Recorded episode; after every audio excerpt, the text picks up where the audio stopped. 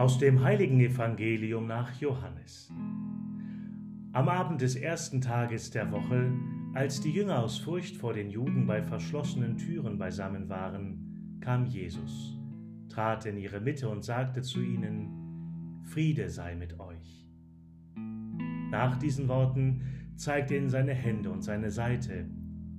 Da freuten sich die Jünger, als sie den Herrn sahen. Jesus sagte noch einmal, Friede sei mit euch. Wie mich der Vater gesandt hat, so sende ich euch. Nachdem er das gesagt hatte, hauchte er sie an und sagte zu ihnen, Empfangt den Heiligen Geist. Denen ihr die Sünden erlasst, denen sind sie erlassen. Denen ihr sie behaltet, sind sie behalten.